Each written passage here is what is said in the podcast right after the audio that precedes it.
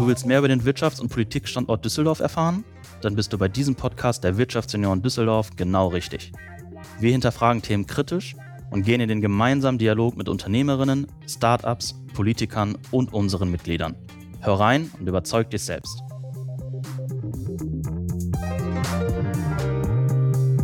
Hallo und herzlich willkommen zu einer neuen Folge unseres spannenden Wirtschaftsjunioren Podcasts. Heute haben wir den Landtagsabgeordneten Stefan Engsfeld der Grünen hier in Düsseldorf zu Gast. Herr Engsfeld, herzlich willkommen. Dankeschön, ich grüße Sie und danke für die Einladung. Sehr gerne. Herr Engsfeld sind vom Beruf seit 2010 mit kurzer Pause dazwischen Landtagsabgeordneter und kandidieren erneut äh, für die Landtagswahlen im Mai und auch wieder für Düsseldorf. Sie waren 2020 äh, Oberbürgermeisterkandidat der Grünen hier in Düsseldorf und haben auch einen eigenen Podcast mit dem Namen äh, Natürlich Stefan ins Leben gerufen, als sie äh, für das Oberbürgermeisteramt kandidiert haben. Darauf kommen wir aber gleich nochmal zu sprechen. Ähm, Herr Engsfeld, bevor wir auf die spezifischen Fragen eingehen, kurzes Speed-Dating. Wer ist Stefan Engsfeld in drei Worten? Ähm, er ist lang, er hat eine Körperlänge von zwei Metern, er ist grün und er ist willensstark. Herr Engsfeld, was war die wichtigste Lektion oder Erkenntnis in Ihrem Leben? Die wichtigste, äh, glaube ich, ist, äh, es kommt doch öfters anders, als man denkt. Was würden Sie dem jungen Stefan Engsfeld raten mit den Erkenntnissen von heute? Äh, mach alles so, äh, wie du es gemacht hast. Das war schon richtig, bis auf eine Sache. Ich habe mal als Jugendlicher, als Mutprobe, als ich in Portugal an der Algarve im Urlaub war, äh, bin ich mal von einer 23 Meter hohen Klippe ins Meer gesprungen. Das würde ich sagen, lass das. Das war lebensgefährlich. Da habe ich sehr viel Glück gehabt, dass nicht mehr passiert ist. Es tat sehr, sehr weh auch, äh, muss man sagen. Äh, das, das würde ich sagen, lass es. Ansonsten mach den Rest so, wie du es auch gemacht hast. Das ist ein guter Vorsatz. Herr Engsfeld, wer ist der wichtigste Mensch für Sie? Meine Frau. Und was ist Ihr Bezug zu Düsseldorf? Mit Düsseldorf verbinde ich Freunde und Flair, Rhein- und Rheinturm, Kirmes, Karneval, Fortuna DEG, äh, Metropole und Dorf oder schlichtweg mein Zuhause. Engsfeld, wenn wir auf die kommende Landtagswahl schauen, letzten Umfrage, bei den letzten Umfragenwerte liegt, liegen die Grünen ungefähr bei 18 Prozent. Zu den Ergebnissen von 2017 ist das schon ein großer Unterschied. Woher kommt der Hype? Naja, wir waren ja jetzt, also wir haben ja schon ein paar Wahlen hinter uns, angefangen mit der Europawahl, dann äh, hatten wir Kommunalwahl und OB-Wahl, dann hatten wir die Bundestagswahl im letzten Jahr, jetzt die Landtagswahl. Wir waren in Düsseldorf als Grüne bei allen Wahlen äh, bisher über 20 Prozent äh, im Ergebnis, also immer ein bisschen besser als der Trend. Bei der Europawahl waren wir sogar stärkste äh, politische Kraft in Düsseldorf naja, die Themen äh, treiben natürlich viele Menschen um, äh, die bei uns im Zentrum stehen. Also vorne natürlich äh, das ganze Thema Klima, Nachhaltigkeit, äh, das ist natürlich ein Riesenthema für alle. Ähm, Digitalisierung ist ein großes Thema, ähm, soziale Gerechtigkeit ist sehr wichtig. Gerade in der Pandemie sehen wir, die Spaltung geht doch immer weiter. Und die, die Pandemie an sich ist ja auch ein Spaltpilz für die Gesellschaft mittlerweile geworden. So, das sind Themenbereiche, wo die Menschen, glaube ich, uns viel zutrauen. Herr Ingsfeld, wenn wir kurz auf die letzte Bundestagswahl schauen, bei der letzten Bundestagswahl war die heutige Bundesaußenministerin Annalena Baerbock Spitzenkandidatin äh, der Kanzlerkandidatin. Grünen, Kanzlerkandidatin der Grünen. Ähm, Mona Neubauer, die Spitzenkandidatin der NRW-Grünen, ist für die kommende Landtagswahl ähm, nicht die Kandidatin für das Amt Ministerpräsidentin oder wie dürfen wir es verstehen? Weil wenn man recherchiert und nachschaut, findet man nichts darüber. Nein, sie ist unsere Spitzenkandidatin und wir treten an, äh, eine gestaltende Rolle äh, in der Landespolitik, äh, sag ich mal, zu spielen. Wir wollen gestalten. Und Annalena Baerbock, das war das allererste Mal ja, dass die Grüne Partei eine Kanzlerkandidatin ausgerufen hat. Ähm, äh, das war damals auch richtig. Äh, jetzt sagen wir halt Spitzenkandidatin, weil wir davon ausgehen, dass wir eine starke Rolle spielen. Ähm, aber ähm, ob das dann wirklich nachher im Ministerpräsidentinnenamt endet, äh, das entscheiden dann die Wählerinnen und Wähler. In der Rheinischen Post gab es vor kurzem einen interessanten Artikel äh, mit der Überschrift Mona Neubauer will die Grünen als Spitzenkandidatin zurück an die Macht führen.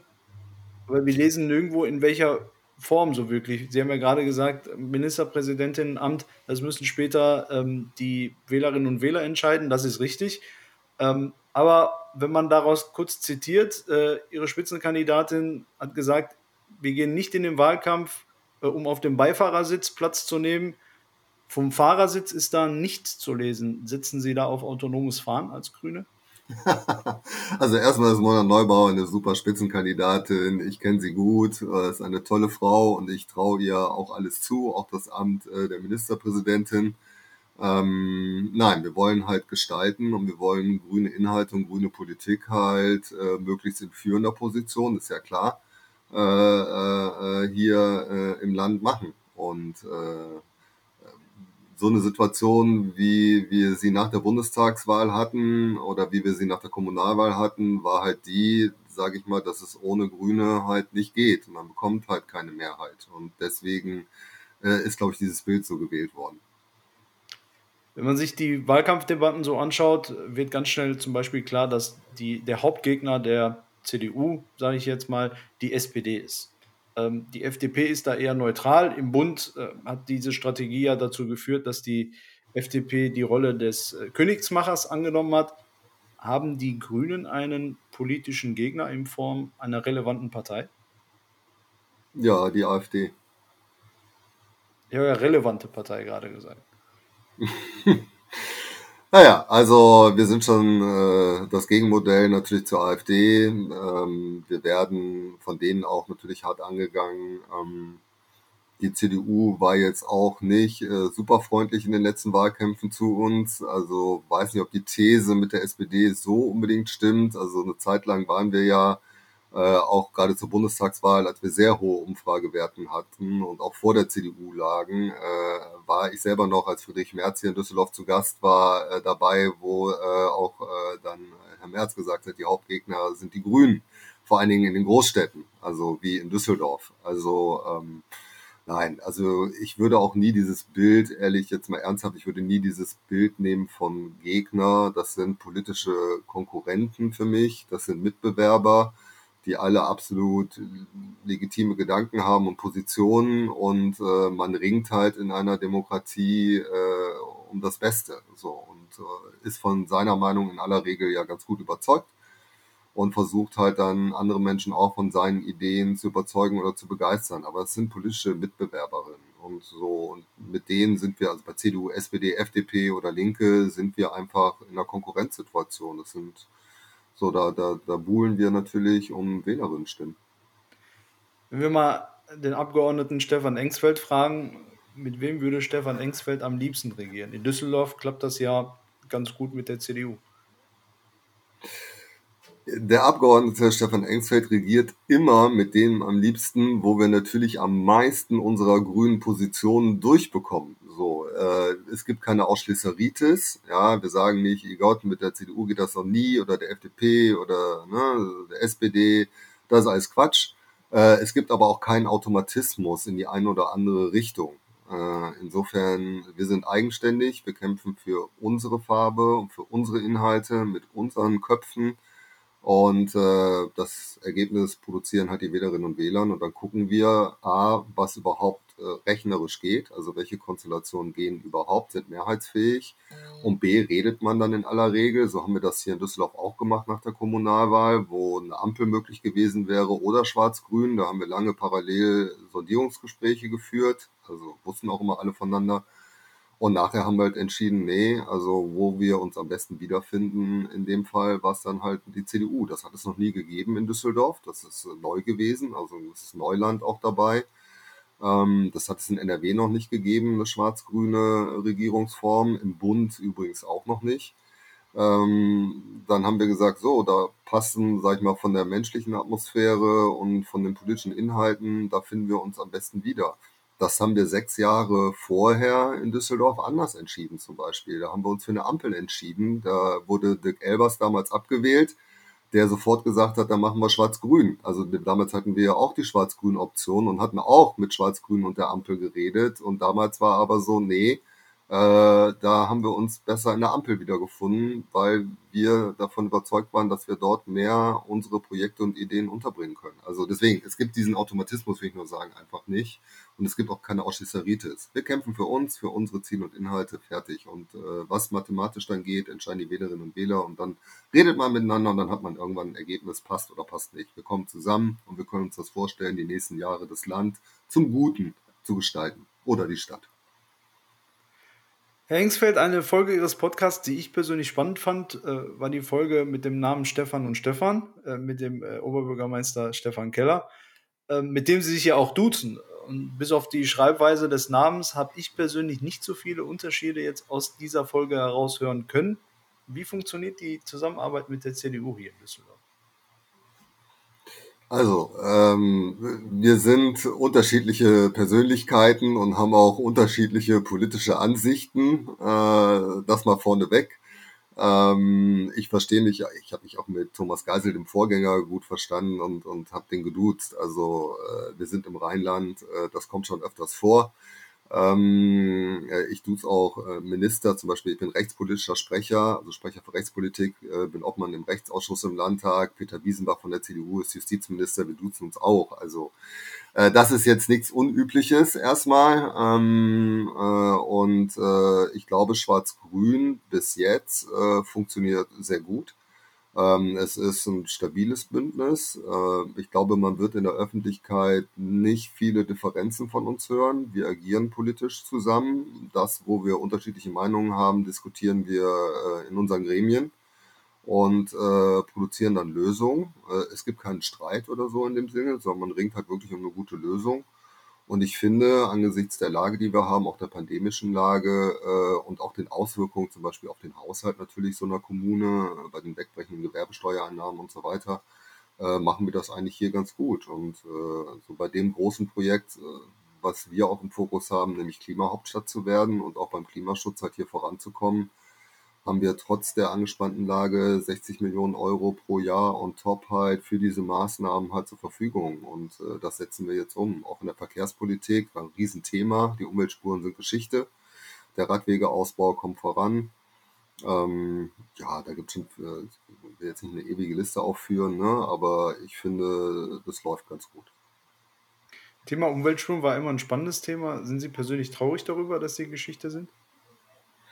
Ich bin nicht traurig darüber, dass sie Geschichte sind. Ähm, äh, ich habe sie auch immer kritisch gesehen. Äh, das Ziel ist ja richtig. So, wir müssen weniger, sag ich mal, Blech in die Stadt lassen. Ähm, das ist ein Problem. Äh, wir sind eine Pendlerstadt oder Pendlerinnenstadt. Ähm, das verstopft natürlich irgendwann alles und die Luftqualität, das war ja der Auslöser, Stichwort Corneliusstraße, ist dann in gewissen Bereichen einfach nicht tolerabel, sprich über auch gesetzlichen Grenzwerten. Also muss man was tun. Und völlig richtig, weil es gilt ja auch die Gesundheit der Menschen zu schützen, die hier in der Stadt leben. Ähm, deswegen ist es richtig zu gucken, ähm, wie regeln wir das und vor allen Dingen, wie bekommen wir mehr Leute vom Auto in andere Systeme, sei es aufs Fahrrad, sei es in Fahrgemeinschaften, sei es mit Bus und Bahn. Also wie erreichen die Düsseldorf und das komfortabel, sicher. Ähm, so, deswegen äh, Stoßrichtung richtig, die Umsetzung war halt suboptimal, genauso wie damals dieser sehr umstrittene Fahrradweg am Josef-Beuys-Ufer, am Rheinufer, da am Fortuna-Bütchen. Ich habe den gesehen, diesen Pop-up-Radweg, habe gesagt, das geht so alles nicht, das ist einfach lebensgefährlich, das ist dann einfach auch mal schlecht gemacht. So, mal gucken. Jetzt äh, wir, bauen wir ja gerade noch mal ein anderes System auf ähm, und ich hoffe, dass es besser funktioniert.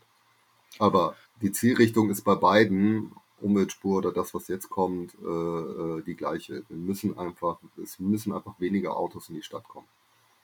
Wenn wir bei einem ganz nahen Thema bleiben, äh, beim Thema Klimaschutz, Klimaschutz ist aktuell eins der Themen überhaupt. Mit Antritt auch der neuen Bundesregierung wurde der Bereich Klimaschutz äh, dem, dem Bundeswirtschaftsministerium angegliedert. Ist das jetzt so ein neuer Trend, dem die Landesregierungen langsam nachziehen? In NRW wurde ja jetzt auch die Gesellschaft NRW Energy for Climate äh, unter der Federführung von Wirtschaftsminister Andreas Pinkwart gegründet.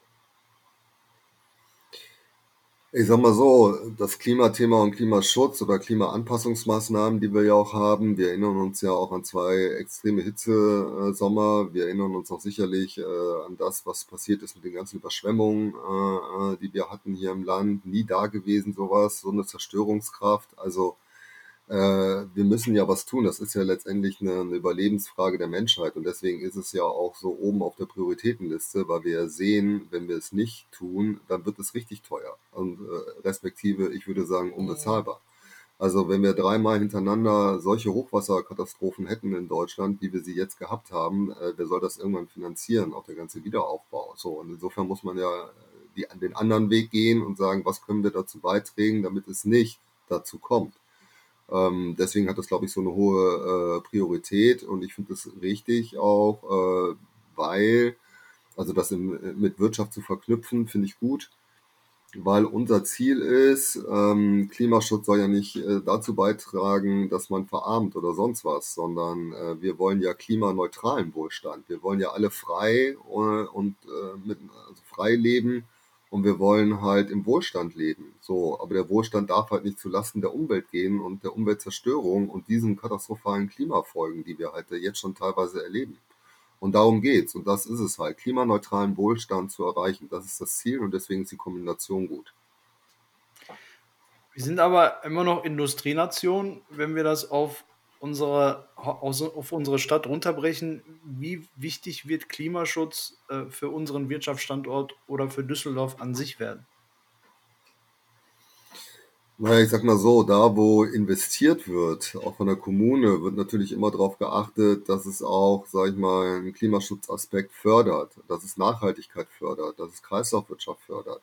Und man kann ja mit grüner Politik immer schwarze Zahlen machen. Also ich bin oft jahrelang irgendwo rumgerannt, auch in, in mittelständischen Betrieben. Da, das sind, das simple Beispiele. Da bin ich in eine Lagerhalle gegangen, da haben die halt äh, keine LED-Birnen da oben, sondern da ich so 20 Jahre alte Glühbirnen, wo ich sage, Leute, wie oft ist das an? Dann sagen die 24 Stunden, 24-7. Da sagt er, habt ihr euch das mal ausgerechnet, was das kostet? Und wenn ihr das auf Energiesparende um, äh, umlegt, also ihr macht da mal LED rein, wie, wie, wie viele Jahre braucht ihr, damit sich das amortisiert? Das geht relativ schnell und am Ende des Tages äh, äh, profitiert das Unternehmen und spart pures Geld und schont die Umwelt. Und das ist halt Sinn und Zweck von solchen Sachen, solche Mechanismen immer zu fördern, ähm, damit wir äh, dahin kommen, halt klimaneutralen Wohlstand zu erreichen. Bei den Wirtschaftsunion haben wir auch den, den Arbeitskreis Politik. Ich kann mich an unsere erste Sitzung in diesem Jahr erinnern wurde sofort klar, das Thema Klimaschutz ist auch für uns Wirtschaftsunion ein ganz wichtiges Thema, aber auch für die Wirtschaft. Was können wir in Düsseldorf tun, um das Thema Klimaschutz näher an die Wirtschaft zu bringen? Naja, wir versuchen das ja immer. Ähm, es gibt ja auch Dialogforen und Prozesse. Ähm, wir versuchen ja, wie gesagt, auch in der Wirtschaftsförderung halt in der Richtung, die ich beschrieben habe, zu gehen.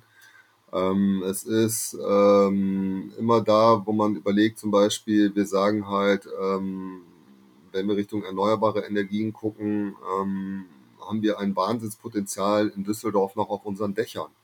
Also das Solarpotenzial. Wir haben auch das mal, es gibt so einen Solaratlas, ne, das wird das alles professionell mal aufgearbeitet. Wo kann man das machen? So, wir können als Kommune das auf eine Turnhalle machen, auf eine Schule oder auf ein Rathaus. Also das Rathaus jetzt nicht, aber ein technisches Rathaus, was vielleicht jetzt neu gebaut wird. Aber es gibt natürlich Riesenflächen, gerade äh, äh, Industriegebieten oder Gewerbegebieten, wo man super Solarenergie draufbauen könnte. Ja, so das sind so Formate oder Programme, wo man wieder mehr zusammenarbeiten kann. Herr Engsfeld, ähm, alles ganz, ganz spannende Themen. Ich hoffe, dass wir vor allem auch bei dem Thema Klimaschutz in Düsseldorf noch weiterkommen, als wir, als wir heute schon äh, sind. Herr Engsfeld, eine letzte Frage. Was möchten Sie uns Wirtschaftsjunioren mit auf den Weg geben? Ähm, ich würde den Wirtschaftsjunioren mit auf den Weg geben, zwischen Wirtschaft und Umwelt gehört kein Oder. Nehmen wir sehr gerne mit. Herr Engsfeld, danke, dass Sie dabei waren. Ich, ich wünsche Ihnen ebenfalls viel, viel Erfolg. Bleiben Sie gesund und hoffentlich bis bald. Wir sehen uns wahrscheinlich spätestens nach der Wahl. Vielen Dank für das kurzweilige Gespräch. Hat Spaß gemacht.